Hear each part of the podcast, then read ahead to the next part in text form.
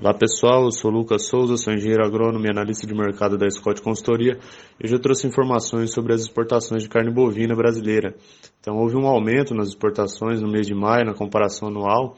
Os dados divulgados essa semana é, referente aos 15 primeiros dias úteis, a média diária exportada de carne bovina in natura pelo Brasil foi de 7,61 mil toneladas e o faturamento foi de 33,51 milhões de dólares diários.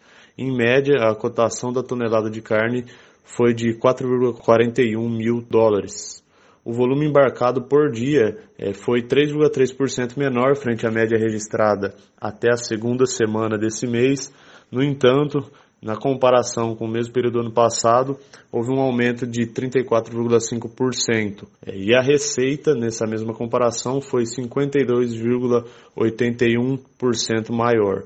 Outra notícia dessa semana foi a abertura de novos mercados. A Tailândia abriu o mercado para carne bovina com osso, carne desossada e miúdos. Foram cinco frigoríficos habilitados para exportação aqui no Brasil e eles estão localizados nos estados do Pará, Rondônia, Goiás, Mato Grosso e Mato Grosso do Sul. Em 2019, as importações de carne bovina da Tailândia foram de cerca de 90 milhões de dólares, o que representa um bom potencial de exportação de carne bovina pelo Brasil. São essas informações de hoje. Eu agradeço a todos pela atenção e até a próxima.